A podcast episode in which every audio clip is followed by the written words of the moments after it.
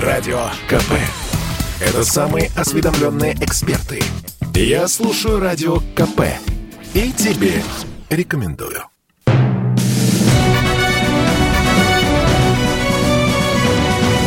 Клуб знаменитых путешественников. Совместный проект Русского географического общества и радио «Комсомольская правда». Здравствуйте, уважаемые друзья. В эфире Клуб знаменитых путешественников. Совместная программа Русского географического общества и радио «Комсомольская правда». У микрофона постоянно ведущий Евгений Сазонов. А в гостях у меня сегодня человек-легенда. И, пожалуй, только перечисление всех его регалий и наград заняло бы половину программы. Постараюсь быть кратким. Итак, всемирно известный искатель приключений, почетный полярник России, действительно член Русского географического общества, единственный в мире путешественник, дошедший четыре раза до Северного полюса в автономном режиме. В гостях у нас Владимир Семенович Чуков. Он только что отпраздновал юбилей 75 лет, с чем мы его и поздравляем, и откровенно завидуем его энергии, его душевной молодости, потому что, несмотря на годы, Владимир Семенович продолжает покорять самые недоступные точки планеты, полон проектов и планов. Ну, обо всем этом он расскажет сам после нашей традиционной рубрики «Новости РГО». Клуб знаменитых путешественников. Продолжается всероссийский конкурс Русского географического общества и телеканала «Моя планета» «Лучший гид России». Принять участие в проекте может любой желающий. Для этого достаточно снять двухминутный ролик с оригинальной, познавательной и достоверной мини-экскурсией по городу, музею или природному маршруту. Участвовать в конкурсе могут граждане России, а также иностранцы, достигшие возраста 12 лет. Главное условие – все видеоэкскурсии должны быть сделаны в России на русском языке языке и присланы до 17 сентября 2021 года на сайт лучшийгид.рф. Определение двух возможных мест ледового побоища на Чудском озере стало главным итогом первого этапа совместной экспедиции Центра подводных исследований Русского географического общества, Института археологии РАН и факультета географии Российского государственного педагогического университета имени Герцена. Вполне вероятно, что подтвердить гипотезу удастся во время второго этапа работ, стартующего в ближайшее время. Русское географическое общество объявляет о старте международного конкурса «Нарисуй символ» для географического диктанта. Организаторы ищут яркие и запоминающиеся изображения талисманы, эффектных, узнаваемых географических персонажей, которые станут лицом акции в нынешнем году. Заявки на участие принимаются до 22 августа включительно. Все подробности на официальном сайте rgo.ru. Клуб знаменитых путешественников. Итак, почетный полярник России, действительно член Русского географического общества, всемирно известный путешественник Владимир Чуков у нас сегодня в гостях. Справка. Владимир Семенович Чуков, всемирно известный русский путешественник, президент экспедиционного центра «Арктика» Русского географического общества, почетный полярник России. Родился 27 июля 1946 года в Уссурийске. Окончил военную академию бронетанковых войск. В 1991 вышел в отставку в звании полковника. С этого же года начал карьеру профессионального путешественника. Организатор и руководитель 25 высокоширотных экспедиций, в том числе числе трех автономных лыжных походов на Северный полюс, первого в мире автономного лыжного трансарктического перехода из России в Канаду через полюс, первой международной неправительственной экспедиции на Южный полюс. Действительный член Русского географического общества и Национального географического общества США – Имеет 16 правительственных наград, от РГО награжден малой золотой медалью имени Проживальского. Заслуженный мастер спорта СССР по туризму, мастер спорта международного класса. Имеет более 250 публикаций в российской и зарубежной прессе. По данным независимой международной экспертной группы Adventure Stats, Владимир Чуков единственный в мире четырежды достиг на лыжах Северного полюса в автономном режиме. Владимир Семенович, Поздравляю вас с 75-летием. И первый мой вопрос. Э, вы можете посчитать, сколько раз за эти годы вы были на Северном полюсе? Э, ну, в общем-то, на лыжах автономно, без каких-то сбросов, я э, был на полюсе четырежды. Это полюс-финиш. И в 98-м мы сделали переход трансполярный переход из России в Канаду через точку полюса. Ну, вот на полюсе пятый раз, да, на лыжах. Интересная была экспедиция, но это все впервые в мире.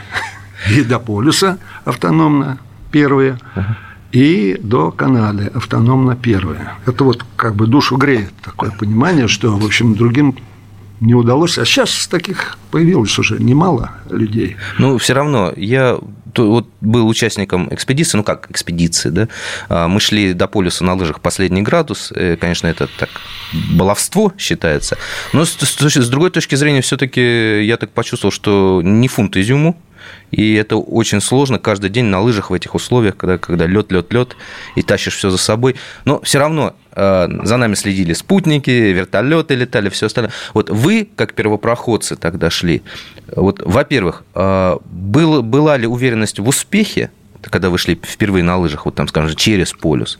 И что делать для того, чтобы дойти? Мотивация – это вещь э, просто необходимейшая мотивация. Ради чего? Потому что если тебе просто любопытство вырвало из дивана, и ты пошел, толку не будет.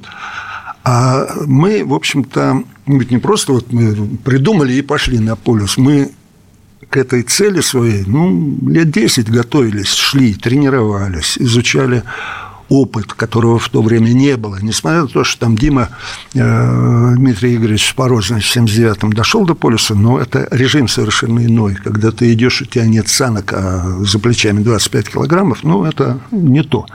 Когда прилетают, сбрасывают продукты. А мы прошли школу самодеятельного туризма, да, тогда еще термина «автономный поход» такого не было. Был термин «альпийский режим», то есть вот у альпинистов ведь там тоже по-разному на вершину ходят. Есть люди, которые строят там промежуточные лагеря, спускаются, там отдышались, еще взяли чуть-чуть, пошли дальше, чуть выше забрались, опять спустились. А есть альпинисты, которые ходят в альпийском режиме. Они идут совсем со всей выкладкой сразу – то есть от начала до конца все От начала до конца никуда не спускаются. Есть их даже альпинисты не особенно признают, мол, это туристы, горные туристы. Но эти горные туристы с мешками там под 50 килограммов, они такие, ну, не знаю, как сейчас, вот, когда я был молодым, у меня были друзья, которые траверсы делали по этим вершинам, куда там с перекурами поднимаются там с промежуточными лагерями, они поднимались на вершину и шли траверсом.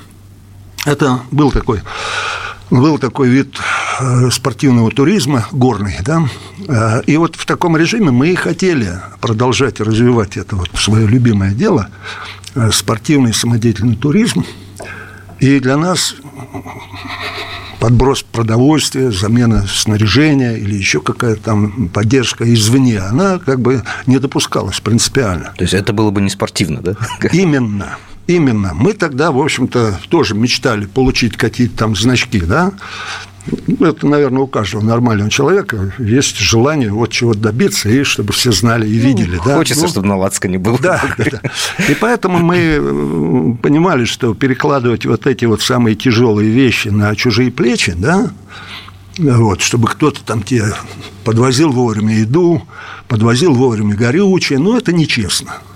А вот и тогда, ну, Блин, ну это любой человек, в принципе, если у него есть свободное время, он способен пройти на лыжах. Там, ну, да. да. Ну, конечно, там неудобно спать, там холодно, это другое дело. Ну, это а не, когда... не безумное испытание, Нет. я по, по себе а, помню. Да, а когда ты один на один с этой стихией, когда ты знаешь, что ну, именно знаешь, не то, что там вот если что, тебя прилетят, и там никто не прилетит. А, даже так? То есть без страховки? Ну, а как? А как? Если ты заранее это дело все не организовал, что вот если тебе вот понадобится, к тебе прилетят в том случае, если ты подашь сигнал СОС. А, ну когда совсем уже, И да? тогда, да. А так, чтобы предусмотреть, нам этого не нужно. Если мы не смогли дойти до цели, выбранной нами, да, то значит, мы не готовы. Мы вернемся, будем искать ошибки свои, исправлять там, а э, это даже ошибками не назвать, не было в мире, не было опыта. Потому что все попытки, они завершались неудачей по одной, второй, пятой, десятой причине. И мы, изучив опыт предшественников, начиная с Перри и Кука, да, ну, хотя какой это опыт? Это не опыт, это, так сказать, вот э, такая заманка, понимаешь, это магнит. Я благодарен этим людям, классикам полярных путешествий, но от них взять было нечего, потому что они совершенно в другом режиме шли, они не знали, что там их ждет. А мы уже представляли, но как тащить 80 килограммов без саней, это вот до полюса, 80 килограмм, значит, надо санки какие санки. Мы пока нашли, выбрали, да, мы несколько лет били все подряд, от деревянных, пластиковых, каких-то там кевларовых, каких-то титановых, из нержавейки. И вот к 94 году мы выбрали, даже не выбрали, а мы сконструировали такую конструкцию саней, посмотреть на которую приезжали очень уважаемые люди из Норвегии, когда товарища Бергаусунда готовили к э, походу. Мы ненадолго прервемся. Напомню, что в гостях у нас сегодня всемирно известный путешественник, почетный полярник России, действительно член Русского географического общества и единственный в мире человек, дошедший четыре раза до Северного полюса в автономном режиме, Владимир Чуков, чей 75-летний юбилей мы только что отпраздновали. У микрофона работает постоянно ведущий Евгений Сазонов. Встретимся через несколько минут. Радио КП. Это корреспонденты в 400 городах России. От Южно-Сахалинска до Калининграда. Я слушаю Радио КП. И тебе рекомендую.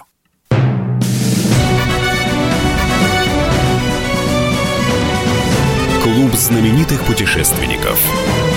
Совместный проект Русского географического общества и радио «Комсомольская правда».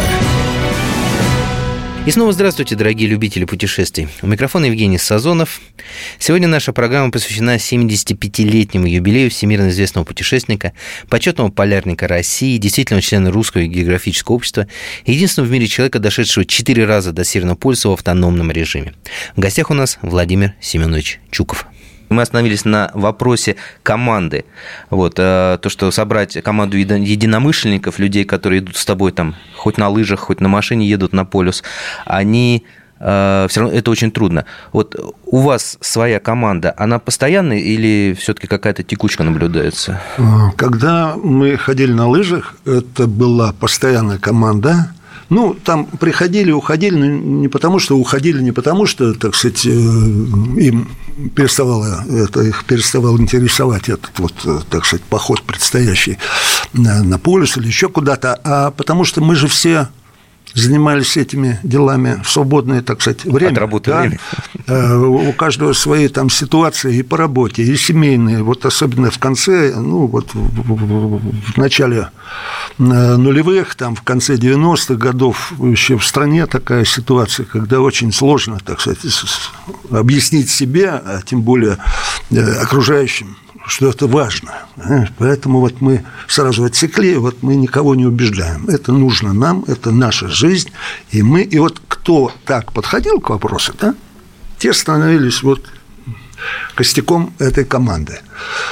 Ну и, собственно, тренировки еженедельные, и вот в ходе этих тренировок э, становилось ясно, то за свое дело ты взялся или держишь свое, насколько тебе это необходимо. Вот так к нам попал и Федя Конихов, ведь он с нами практически, ну, не сказать начинал, но он просто рвался э, в нашу команду. И тоже он вместе с нами вот нарезал эти там сотни километров вокруг Подмосковья, там, и пешком, и на лыжах, и по-разному, невзирая ни на что. Тренировались, притирались. И тут вот и происходил этот отбор естественный. Я никому ни разу не сказал, ты не пойдешь, потому-то, потому-то. Нет, вот это мой, может быть, минус. Потому что я понимал, ему будет не просто тяжело, нам будет тяжело с этим человеком, но у него такое было, знаешь, в глазах это видно, это желание, что сказать, нет, мужик, ты там не готов потом. Да лучше я сам потяну там лишние 20 килограммов, но такого человека я ему не скажу, что ты не, не, не готов или там не заслуживаешь, или еще какую-нибудь глупость. Владимир Семенович, а вот э, команда, она как подбирается? Вот есть просто ну, множество вот этих теорий командной работы, там, э, отбор космонавтов, отбор, опять же, людей, которые идут там в экстремальные какие-то зоны. Вот есть два мнения, что одни говорят, что подбирай людей под себя, да, которые всегда тебе подчинятся, другие говорят, что нет, в команде должны быть люди разных характеров. Если вот, например, даже человек неудобен тебе, да, все равно его надо брать, потому что это человек, который может тебе возразить, не побоится возразить. Вот у вас как все-таки здесь происходил сбор команды? Удобные вот, люди или... Нет, что значит удобные? Конечно, люди все разные. Нельзя сказать, что вот я там раз и подобрал, вот эти будут там смотреть в рот и делать то, что я им говорю. Нет, такие...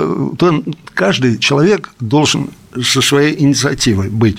Ну, я человек военный, 30 лет в погонах, поэтому для меня это настолько вот обычное состояние. Да? Есть начальник, есть команда, за которую он взял ответственность свои плечи. Знаешь, вот у гражданских это надо, чтобы вот это вот ощущение стало их э, позицией, да, надо поработать. И я все время в пример приводил какие-то там из своей военной жизни, да, когда я там в войсках служил, когда еще что-то, когда приходилось брать на себя ответственность. Поэтому а, а, были люди, которые возражали. Ради бога. Я просто пытался объяснить, что, ребята, вот Э, команда, она складывается из людей, сложена из людей, у которых есть собственное «я». Никогда нельзя на это, на это «я» каким-то образом влиять и заставлять его делать по-другому. Заставлять нельзя, но объяснить Уговорить. Необходимо не уговорить. Объяснить. Нет, нет, нет. Это твой выбор. Это Тебя никто не тянул, никто не заставлял идти на этот полюс и тащить эти какие-то там центнеры. Да? Ты выбрал. И поэтому винить тут некого. Я тебя, так сказать, там на амбразуру не, не бросал. Ты сам решил идти. Отлично. Ты с нами, ты союзник, ты там э, член вот этого нашего коллектива. Но экстремальность, она в чем заключается? Вот как я э, себе объясняю, не только себе. Экстремальный вид деятельности или там спорта нет, это неправильно. Это неправильно. Экстремальной может быть ситуация, а не вид спорта. Вот если вы МЧСникам скажете, что, значит, ваш вид деятельности экстремален, неверно, возьмите любой словарь русского языка. Что такое экстремальность? Это деятельность, которая ведет к финалу, к концу. По отношению к человеку, если он выбрал такую деятельность, ну, что это за деятельность? Это вот человек, ему захотелось расстаться с жизнью, он вышел на карниз там и прыгнул. Вот, прыгнуть с карниза – это экстремальная деятельность.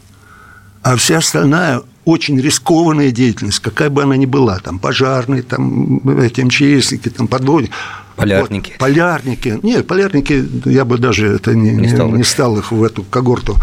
У них своих проблем вот выше крыши, но, опять же, ситуация экстремальная. Она для одного человека экстремально. Вот ты вышел, понимаешь, там под Москвой покататься на лыжах, вдруг неожиданно минус 5 и ветер подул. О, это экстремально. Будет, экстр... будет, потому что сколько людей э, под Москвой погибло и причем Потому... не зимой, а осенью, ну, летом да, даже да, да, ночью. Да. Вот, понимаете, вот замерзли. это что? Это прогулка в лесу зимним, это экстремально, что ли?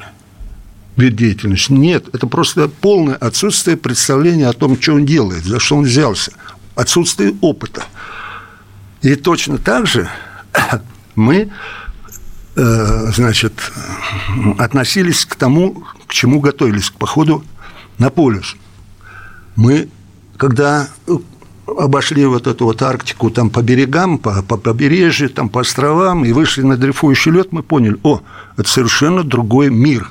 Тут совершенно вот надо забывать те принципы, которые были для нас незыблемыми э, с первым шагом на лед.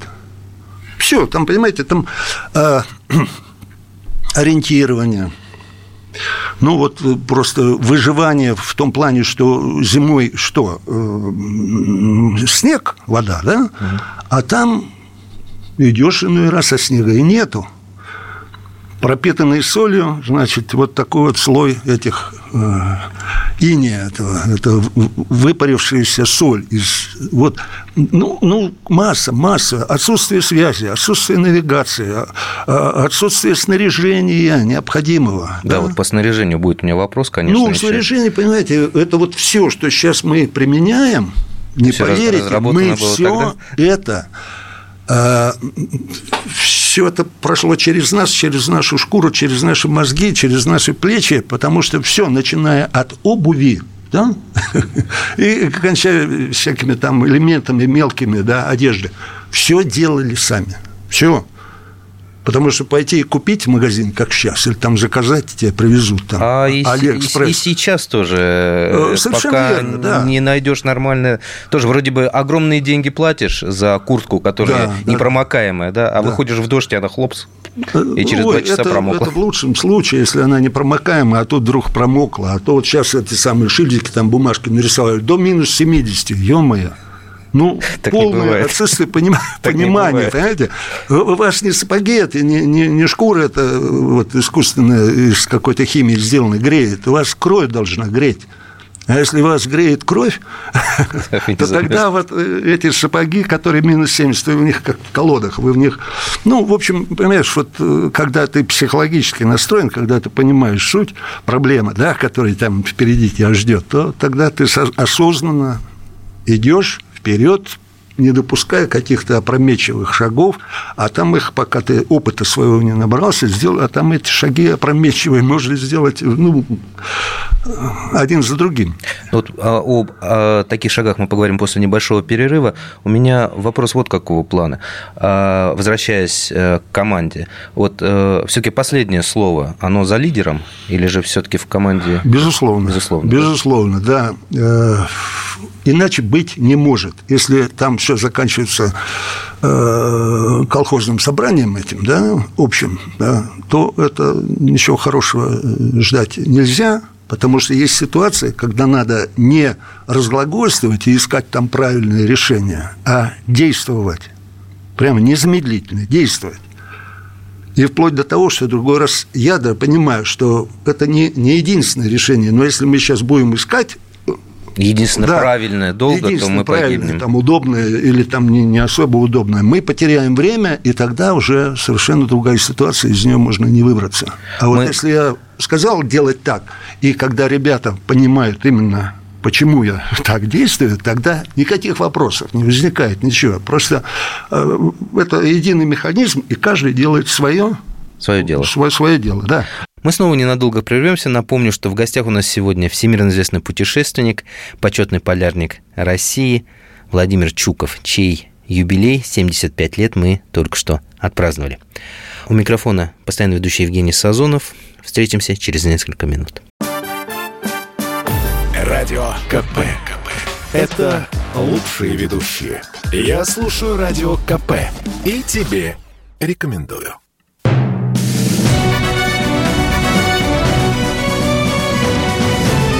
Знаменитых путешественников. Совместный проект Русского географического общества и радио «Комсомольская правда».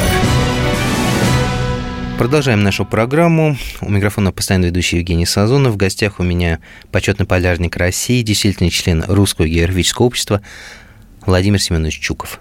Мы э, беседуем о его путешествиях, о его походах на Северный полюс, на Южный полюс. И э, закончили мы, остановились, вернее, мы в прошлой части программы на на том, что спорт не бывает экстремальным, бывают экстремальные ситуации. Угу. А в памяти э, какие-то вот наиболее экстремальные ситуации сохранились или же все проходило гладко? Экстремальные ситуации, безусловно, происходили и неоднократно, многократно.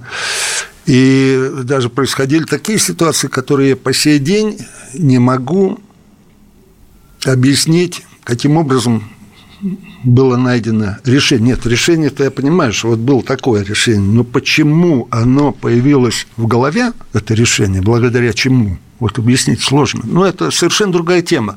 Э, мы можем просто послушать, да, и как бы э, заметочку себе в памяти сделать. А что такое экстремальное? Вот 98 э, год. Это мы идем в Канаду. В Арктике происходят катастрофические изменения. Да, я, я просто уточню, природе. идем в Канаду на лыжах. Ну, безусловно. Автономно. Да. Автономно, на лыжах, да. Ну, чтобы слушатели поняли всю глубину. Да-да-да-да. Знаете, и эти экстремальные ситуации начинаются еще до выхода на лед. До выхода на лед.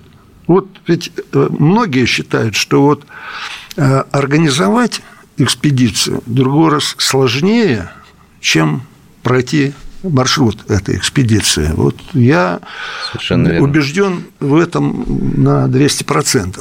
И особенно, когда вот этот хаос, непонятно, кто за что отвечает. Вот э, я прошел ну, вот если я говорю 40 лет в этом году всем нашим экспедициям, могу сказать, что все 40 лет я занимался оформлением, пробиванием этой идеи, да, Э, решением вот всех административных вопросов, связанных там и с пограничными зонами, там, с переходом через границы. Ой, там, это где, такая тягомотина, это такая тягомотина. Ужасная. Но главное что? Главное то, что эти люди, им это не объяснить. Зачем это надо? Понимаете? Ну да, вы приходите к чиновнику и говорите, вот мы хотим пройти, да. Зачем? Ну, ты не поверишь, ну вот я еще это начало, да, это был 89 90-й год, а мы, в общем, ребята настойчивые, и, и тем более в погонах, и, и я добился того, что меня пригласили в Кремль, да, значит, там какому-то э, этому товарищу, ну, этот товарищ фамилию не будем называть, а, а его помощник, значит, со, мне, со мной встречался. И вот сидит такой товарищ, значит, и задает вопрос. А какое будет народохозяйственное значение иметь ваш автономный поход на Северный полюс? А я с двумя зубами, ну, подполковник, я, значит, так немножко призадумался, а потом набрался наглости, говорю, знаете, я иду на Северный полюс – во время своего отпуска на отпускные деньги. И мне, по большому счету, ничего не нужно. Но я понимаю, что это достойная задача. Если мы пройдем впервые в мире, то это будет, в общем-то, в определенном смысле какая-то победа. Вот. Так, осекся товарищ, сменил тон. Так, ну и потом начал уже так видеть, что я там не денег просить на экспедицию, там, а просто поделиться, значит, информацией о том, что мы готовим такую экспедицию и пойдем. А, и он начал, ой, ну вы, наверное, там увидите палатку Ивана Дмитриевича Папанина там – Конечно. И, и флаг на Северном полюсе мы еще увидим стоящий. Да, да, да, да, да, и про флаг тоже, вот его флаг. Ну, ну вот что говорить после этого, да? Значит, сидит человек, который совершенно не, не в теме, да, он не знает географии, не знает истории, не знает много чего, но он там сидит. Поэтому вот я как-то из этой ситуации вышел, вот. Но прошли, значит, эту вот э, ступенечку, потом проблемы с оформлением вот этих вот виз, Понимаете, мне в Москве говорят одно, значит, туда приехал другое, потом вот тот период, понимаете, вот когда Леонида Ильича не стало, появился Юрий э, Андропов. Андропов, да, там ведь все, мы этого ничего не заметили, а там произошли просто колоссальные изменения. Я в 83 или 84-м, 83-м я, получив все, все добро, все согласования, все пропуска, прилетаю туда, там тоже все меня уже знают, мы не первый раз тогда были.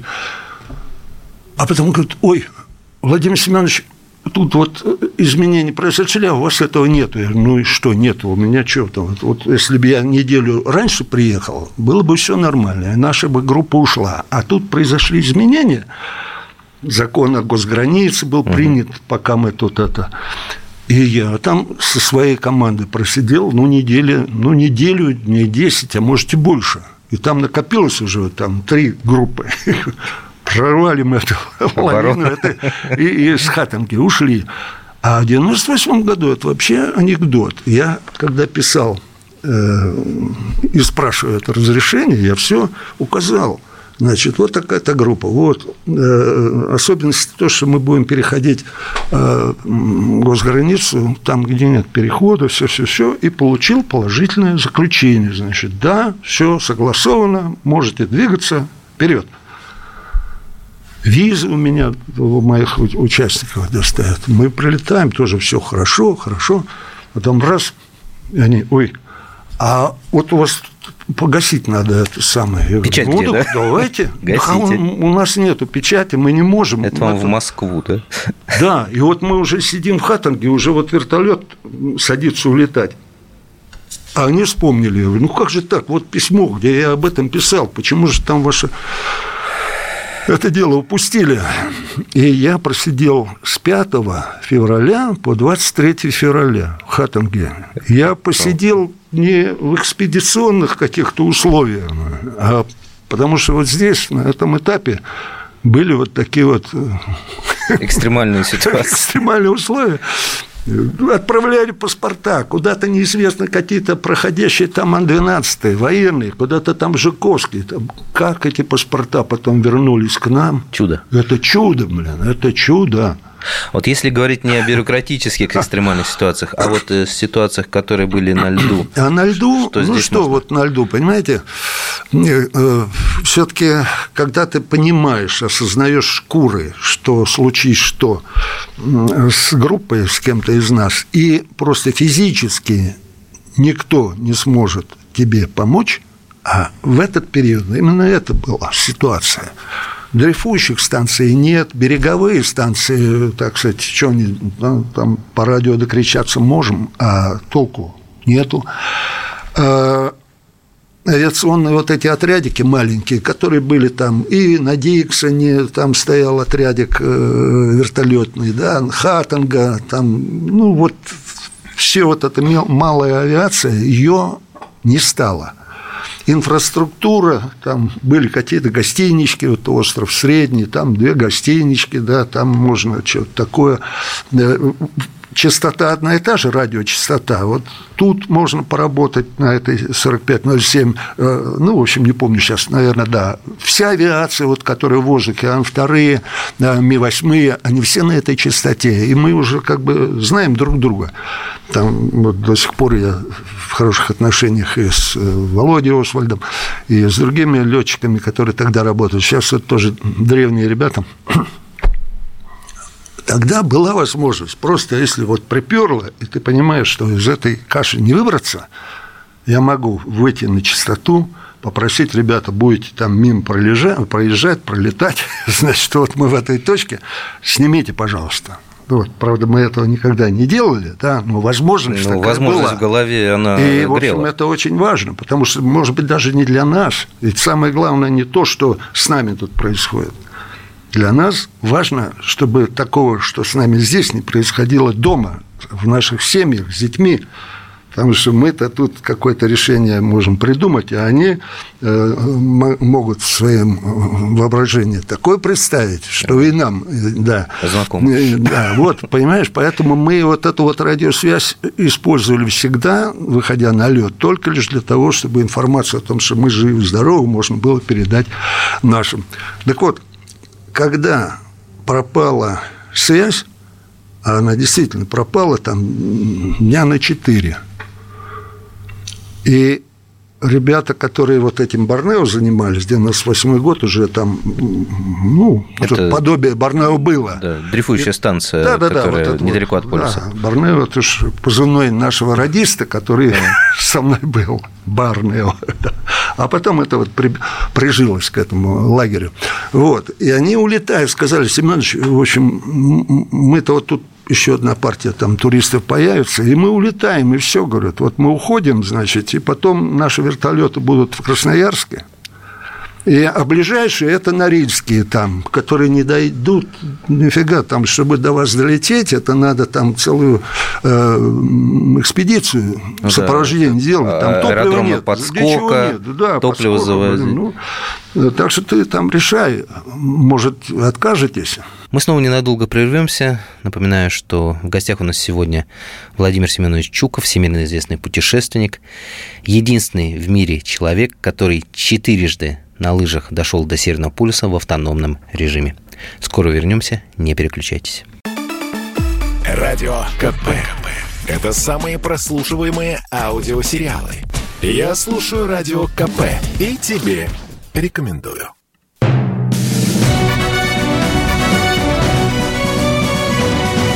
Клуб знаменитых путешественников.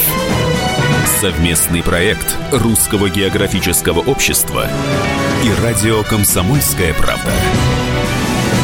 И снова здравствуйте, уважаемые любители путешествий. В эфире Клуб знаменитых путешественников. У микрофона постоянный ведущий Евгений Сазонов. А в гостях у меня сегодня всемирно известный путешественник, почетный полярник России, действительный член Русского географического общества Владимир Семенович Чуков. Но кроме э, лыжных путешествий, да, есть же, были у вас и, так сказать, автомобильные путешествия. Вот немного об этом расскажите. Это же тоже, да. получается, впервые в мире. Ну, в общем, да, автомобильные путешествия, они как бы родились вот в нашей этой самой жизни, появились в нашей жизни после того, как мы вот успешно преодолели, пересекли весь Северный Ледовитый океан от берега до берега и поняли, вот, что вот что-то придумать еще более красивое нельзя, потому что, ну вот что может быть красивее, смотришь на глобус, да, тут вот Россия, а там он Канада, да, и вдруг вот мы это дело перешли. Вот, а тут лыжня. Да, да, лыжни там никогда никакой не остается, но тем не менее мы поняли, что вот самое красивое мы сделали, повторять там стараться сделать это быстрее или еще как-то, это вот э, совершенно не наш подход. Но расставаться с Арской, конечно, мы ни в коем случае даже и в мыслях не было. Ну, и тут я вспомнил, что мне этот вот Вадим Яковлевич Шапира, родоначальник этих машинок, да, он мне еще лет 10 до этого говорил, Володя, сколько можно ходить на лыжах? Давай, пешком, машинах, да, есть же да, автомобиль. Пешком. Да, и тут я вот это вспомнил и говорю, ну что ж, наверное, пора что-то вот придумывать новые способы передвижения в пространстве. И вот мы сами начали их делать. И в 98 году вот мы их начали делать. В 90 а уже придумали себе вот эту вот экспедицию «Полярное кольцо». На машинах объехать по кромке всего Ледовитого океана. А, давайте уточним, это специальные машины, вездеходы, да? Ну, это да, это полноприводные э, вездеходы с независимой подвеской, 6 на 6 формула колесные, дизельные. Ну, они сугубо вот для нас. Там абсолютно никакого товарного вида, это для нас было вообще совершенно ненужное, да. То, что там это как же там вот холодно, я говорю, ну какой холодно, ё-моё.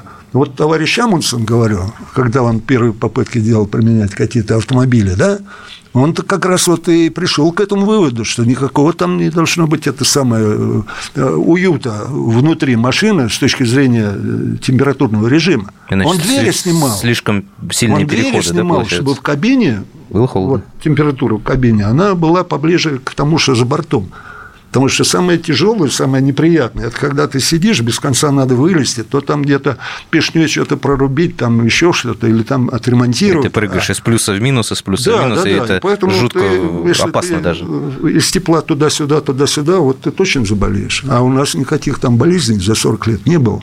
Болезней, вот простудных. Вот искупался, искупал искупался. Вчера искупался, Вот. И после этого мы начали, значит, вот эти свои путешествия на машинах за вот эти вот годы. И сейчас еще я продолжаю этим делом заниматься. Ну, как бы мы этого джина из бутылки выпустили, что касается конструирования подобных машин. И какой-то период мы делали только сами для себя, потому что ничего подобного не было. Вот. А сейчас я гляжу, уже эти машины достаточно так э, ну, активно популярны. эксплуатируются, популярны, да, и в сельском хозяйстве их применяют этот принцип. Ну, кто до конца не понимают, что такое сверхнизкое давление. Они пытаются их обуть в протектора, они теряют проходимость по пухляку. Вот. Но все равно вот как-то это вот э, категория машин, автомобилей, да, она вот сейчас совершенствуется, даже заводы уже делают. Сейчас вот КАМАЗ там думают об этом. Да, да кстати, я видел у них разработки очень похожие ну, на ваши машины. Ну, не будем про... Не будем, да. А вот э, с точки зрения вас, как человека, который 40 лет уже путешествует в этих вот ситуациях, все-таки что muito легче? Машина? Машиной или на это своих разные двоих? вещи. Я не, не скажу, что машина это... Потому что машина есть машина. Если там ты к ней относишься как вот просто вот такси едет, да, и тебя везет, да, или ты там... Там, там ты должен ее чувствовать всю, потому что там э, какого-то там э, сервиса авто нету. То есть, если ты не понимаешь, что, почему машина не тянет или там что-то, то тебе лучше на машину не садиться. Потому что ты будешь ей верить, а ты не в курсе, что ей нужно, чтобы она работала. А я-то технарь, и ребята, в общем, вот э, другая категория э, задач э, ставят перед людьми, да, и другие требования. Вот здесь проще с точки зрения вот там принятия какого-то вот этого армейского подхода, да, команда и все. Тут проще, потому что, ну, человек не рискует в той степени вот своим здоровьем, потому что он все-таки едет на машине. Таких физических нагрузок, как у нас, вот в Канаду шли, у нас 200 килограммов на брата было на старте, 200. Вот мы в четвером шли, вот там лежала тонна, блин, и мы должны были это все тащить. Здесь, ну, это, с одной стороны, хорошо, а с другой стороны, расслабляет. Расслабляет все таки Конечно, конечно, потому что, когда мы ходили э, на лыжах, мы вес рассчитывали до граммов. Да. И продовольствие, и, так сказать, вот сколько бензина для примусов. И там э, доходило, что мы отказались от э, индивидуальных спальников, использовали групповые с точки зрения экономии веса и экономии, извините, тепла. Потому что когда вот один, один, один, а между ними холодно. А когда в один спальник там человек пять залазит, они гораздо точно, точно не замерзнут. Да, вот.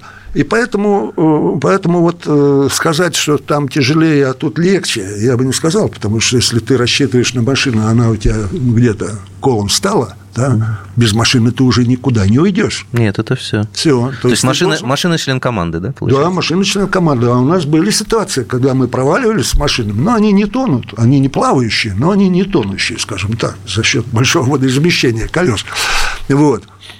Но когда где-то был, ну, в общем, была ситуация, когда машина провалилась, ну, когда она ровно проваливается, ну, ничего страшного. Она как-то завалилась, там одна сторона попала на твердое, а это провалилась в воду, ничего не видно было. Там даже собака чуть не утонула, мы там с собакой, она тоже это не почувствовала.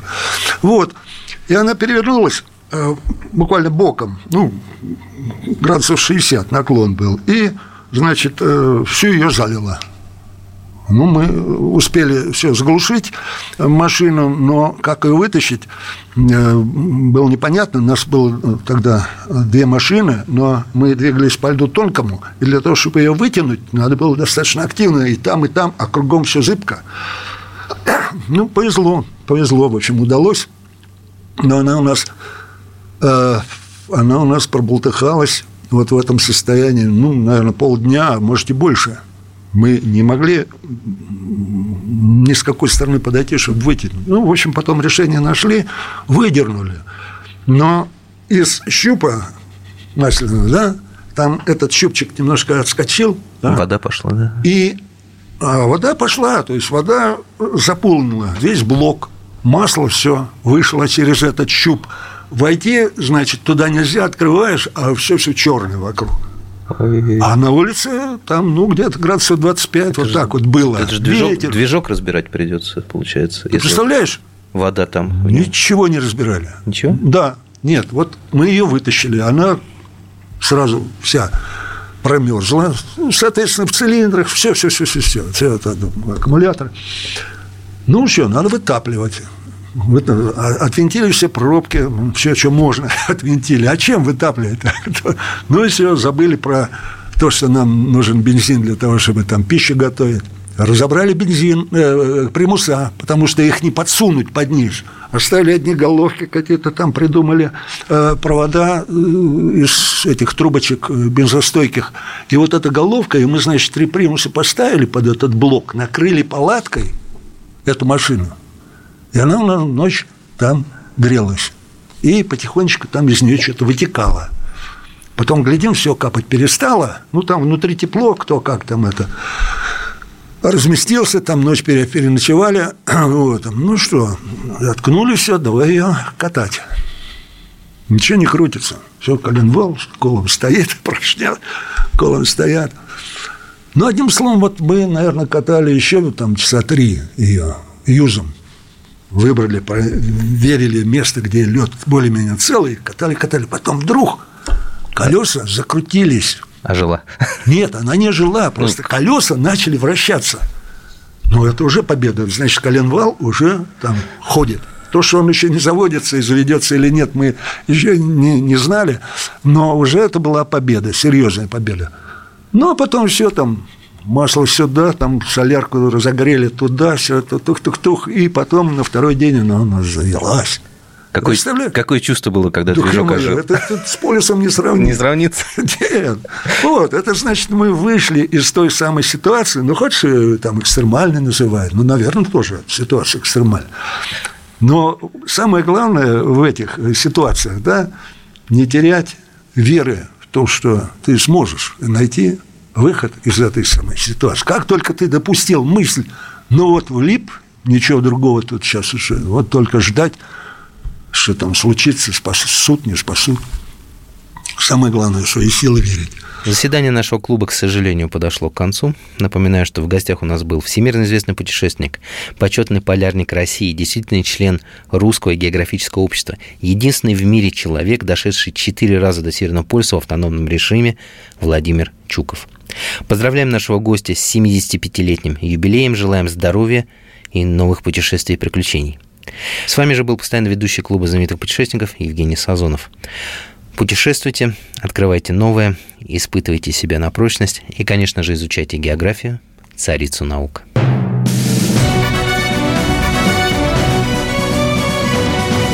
Клуб знаменитых путешественников. Совместный проект Русского географического общества и радио «Комсомольская правда».